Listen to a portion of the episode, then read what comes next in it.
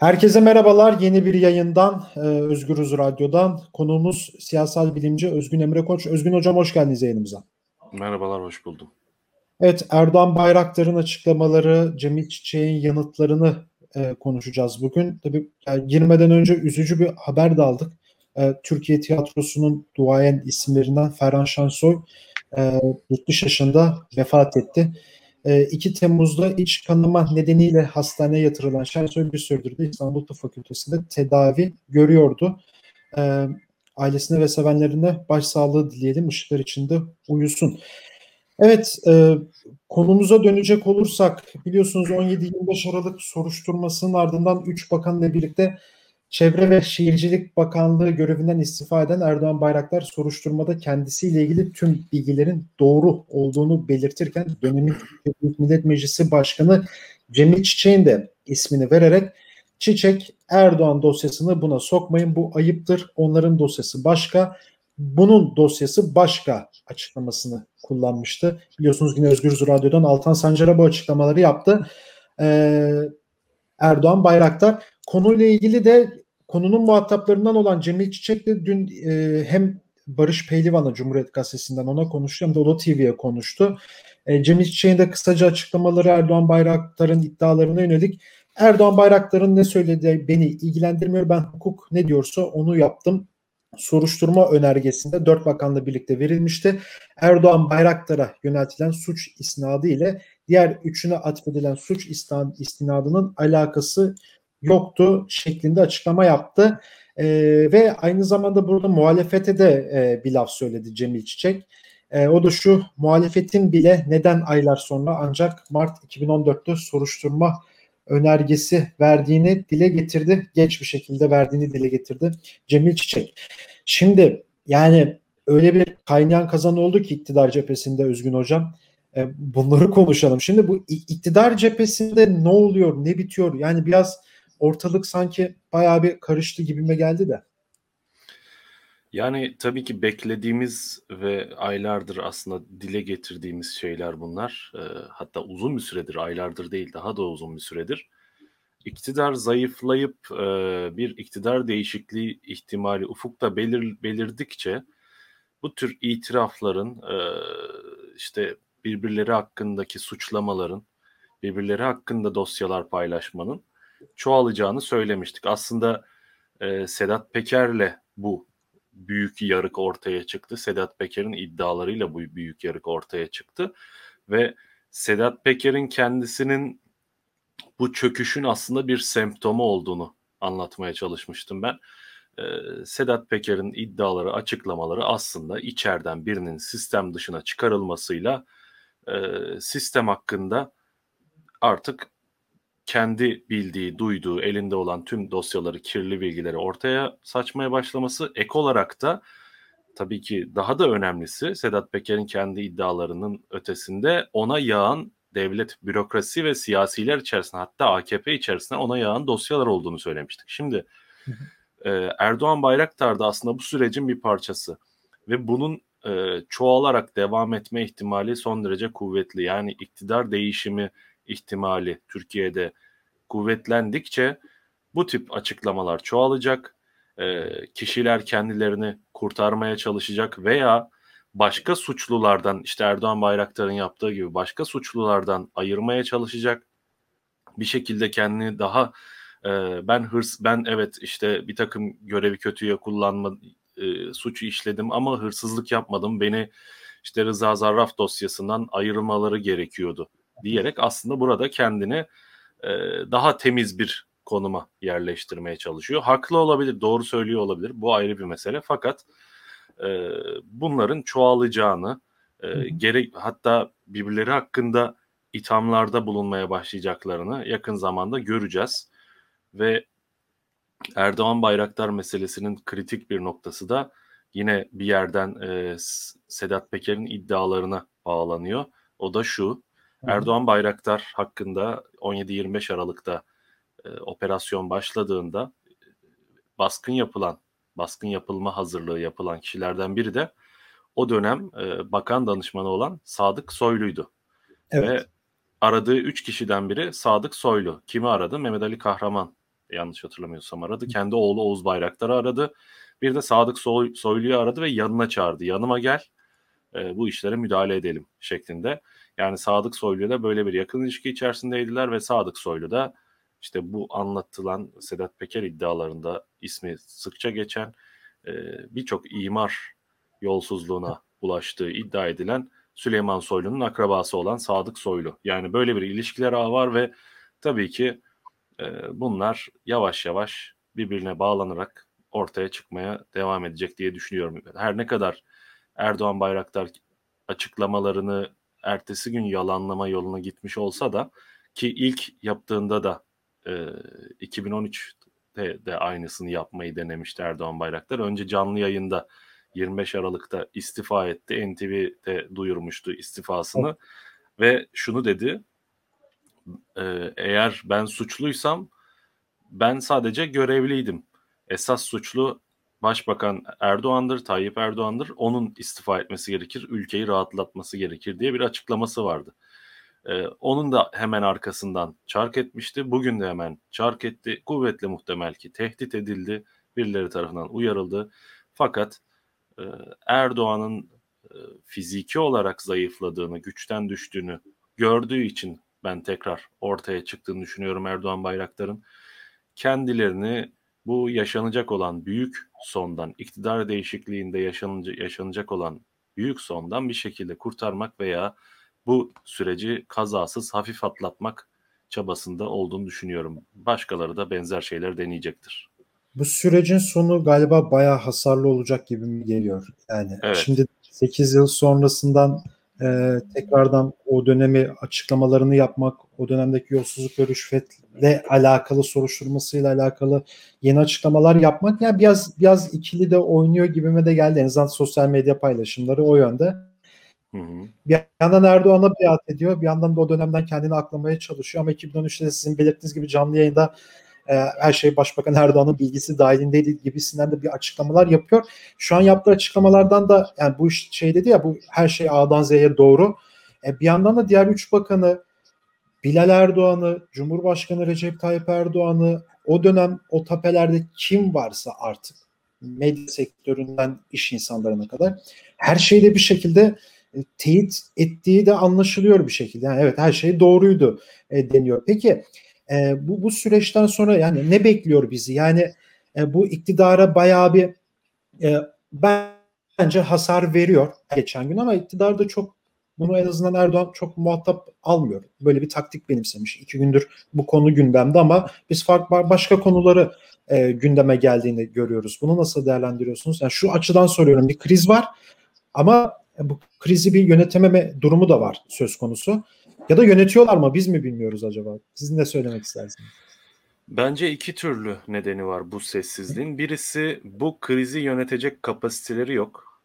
Ee, artık yani iktidar kanadında böyle bir bütünlük ve böyle bir kriz yönetme kapasitesi yok. Ona onun için gerekli araçları yok. Tamamen çünkü e, bu ortaya saçılan iddiaların herhangi birisi hakkında bir yerden bir tuğla çekildiği an yani birilerini kurtarmak veya birilerini e, örtbas etmek, bir şeyler örtbas etmek için girişimde bulunulduğu an o mutlaka birinin canını yakıyor ve ortaya yeni iddialar çıkarma ihtimali doğuyor. Yani o yüzden bir şey keşmekeş halinde, bir bilinemezlik halinde, bir felç olma halinde iktidar bu anlamda. İkincisi de e, başka seçeneği yok ve sessizlik yöntemini izleyerek bu iddiaları tıpkı Peker meselesinde olduğu gibi sadece Süleyman Soylu çıktı ciddi açıklamalar yapmaya çalıştı kendini savunmaya çalıştı. Onun dışında kimse konuşmadığı bir şekilde bunlar örtbas edildi, suskunlukla geçiştirildi. Aynısını şu an e, yapmayı deniyorlar. E, fakat Peker mevzusundan farklı olarak Peker mevzusunda şu oldu. Bir iktidar savaşına müdahale edildi Sedat Peker'le. Sedat Peker birilerinin ikbaline ilişkin e, bir operasyon yaptı ve bunları sonlandırdı aslında Sedat Peker'in açıklamaları. Şimdi Erdoğan Bayraktar'ın açıklaması neden şimdi oldu? Biri bir takım ekiplerle mi hareket ediyor yoksa münferit bir çıkış mıydı bu? Bunu bilemiyorum. Fakat e, burada farklı bir durum var. Bu doğrudan aslında Erdoğan Bayraktar iki kez yani ilk 25 Aralık 2013'te şimdi bir de şimdi olmak üzere iki kez Erdoğan'ı aslında işaret etti. Bu işin sorumlusu olarak er, Tayyip Erdoğan'ı işaret etti ve ikisine de geri adım atmış oldu.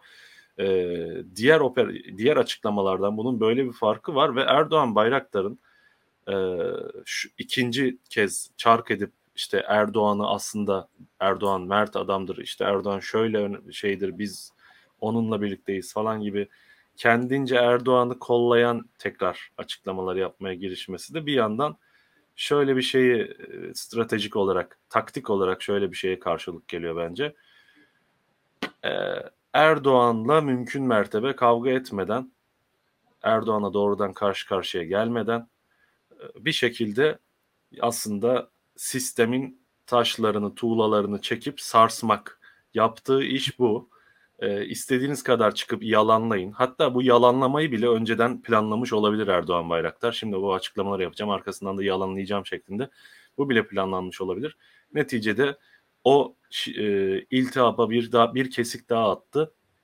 Ya istediğiniz kadar siz onu yalanlayın artık. O e, macun tüpten çıktı.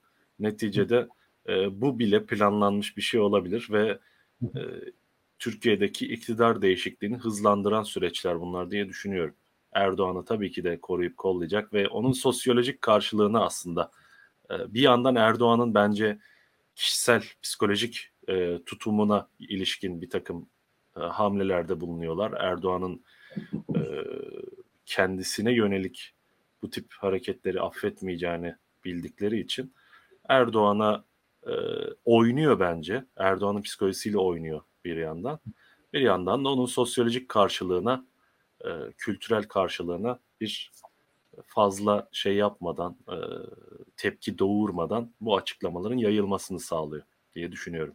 Çok oyun içerisinde oyun var o zaman bir şekilde. Yani şüphesiz. Gibi şu an ilerliyor gördüğümüz. Yani en azından bu Sedat Peker sürecinden beri yani bir satranç masasını görüyoruz bir şekilde. Böyle piyonlar çıkıyor, daha sonra vezir, vezir çıkıyor.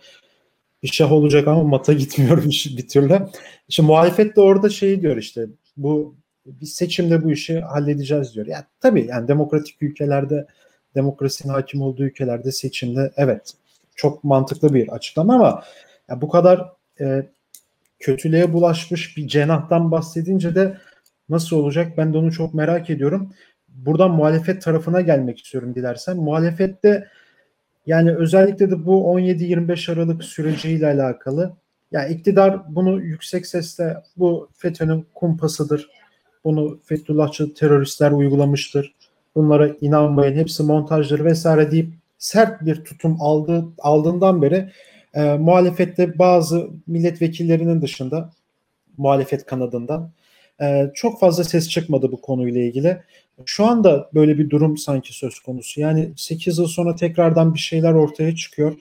E, savcılar bir şekilde harekete geçmiyor zaten. Bir soruşturma vesaire de yok. Şu ana kadar duymadık.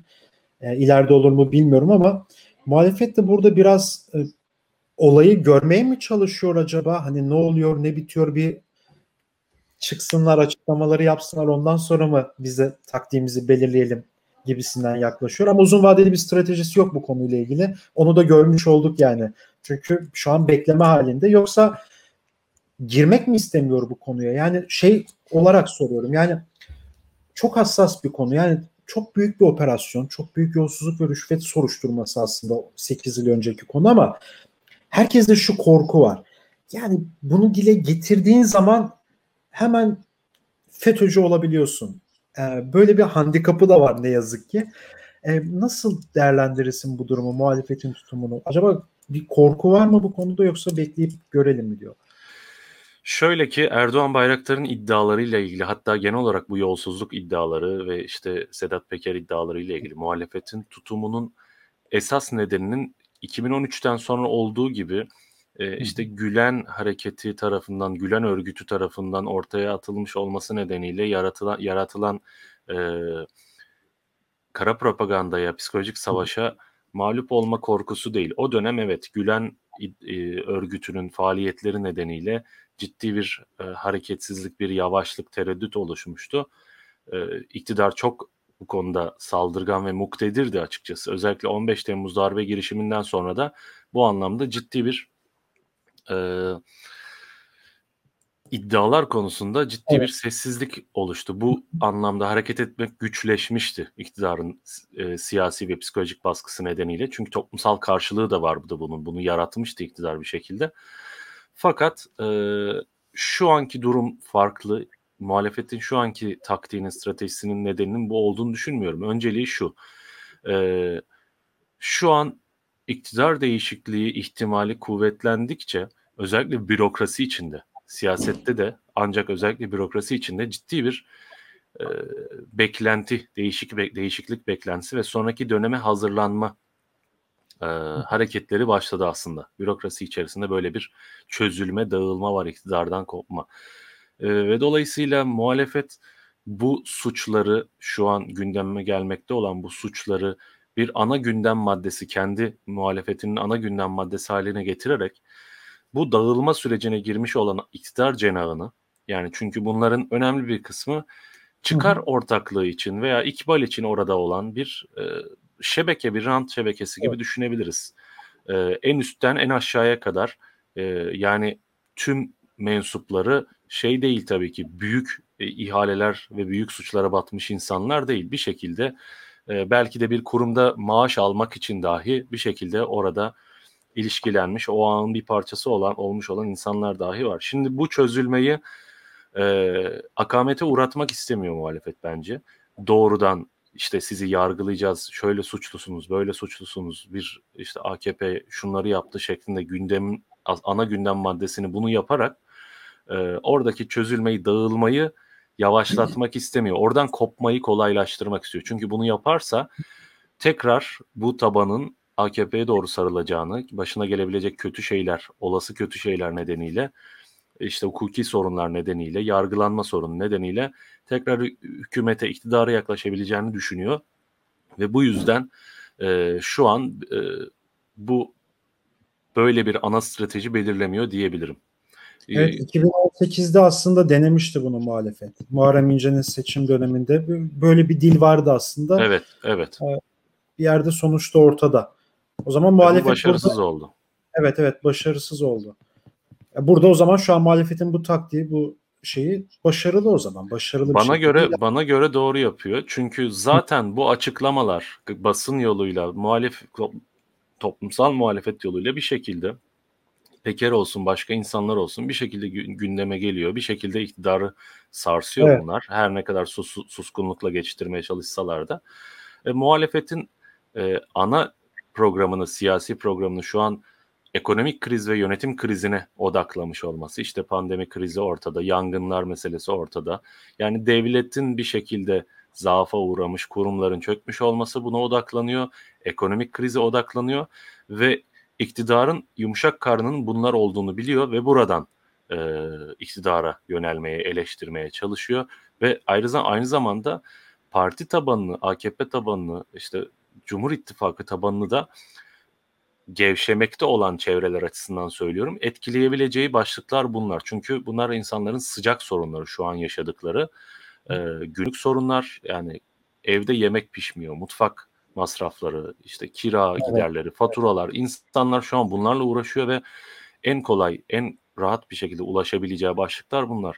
E, açıkçası ne bir kültürel çatışmaya dönüşmesine izin vermek istiyor muhalefet. Çünkü iktidar bunu yapmak istiyor. Sorunun bir ekonomik kriz, toplumsal yani sınıfsal gerilim olmaktan çıkıp bir kültürel gelişim ge- gerilime çevrilmesini istiyor iktidar. Muhalefet de buna izin vermemek için bence işte 28 Şubat meselesi de böyle bir hamleydi. 28 Şubat davası da iktidar yapıl- tarafından yapılmış böyle bir hamleydi ama bence boşa düştü. Çok bir etkisi olmadı toplumda. Bu tip e, esas gündemi kendisiyle ilgili yumuşak karnından uzaklaştırma çabası girişimleri oluyor. Muhalefetin de dolayısıyla bu yolsuzluk iddialarına ilişkin bence temkinli hareket ediyor olması şu an için e, doğru. Zaten bir de şöyle bir şey var. Bunları şu an yargı gündemine getirip böyle bir siyasi baskı oluştursa dahi bunlardan sonuç alma ihtimalleri şu an şimdilik yok. Çünkü e, bunların Türkiye'de hukukun ta, biraz e, felç olmaktan çıkıp işleye baş, işlemeye başlayabilmesi için dediğim gibi iktidarın e, ya Hı hı. e, iktidar değişikliği ihtimalinin son derece kuvvetlenmiş olması artık herkesin bundan emin olması lazım ya da iktidarın değişmesi lazım. Ondan sonra yargı da tabii ki daha rahat bir şekilde hareket etmeye başlayacaktır. Daha objektif bir şekilde hareket etmeye başlayacaktır. O yüzden bence şu an enerjilerini boşa harcamak istemiyorlar burada diye düşünüyorum. Evet, çok teşekkür ederim programa katıldığınız için. Ben teşekkür ederim. İyi yayınlar diliyorum. Sağ olun ve siyaset bilimci Özgün Emre Koç'la birlikteydik. Erdoğan Bayraktar'ın açıklamaları, e, muhalefetin e, bu sürece ilişkin bakış açısını konuştuk. Bugün Özgürüz Radyo'da başka bir programda görüşmek dileğiyle. Şimdilik hoşçakalın.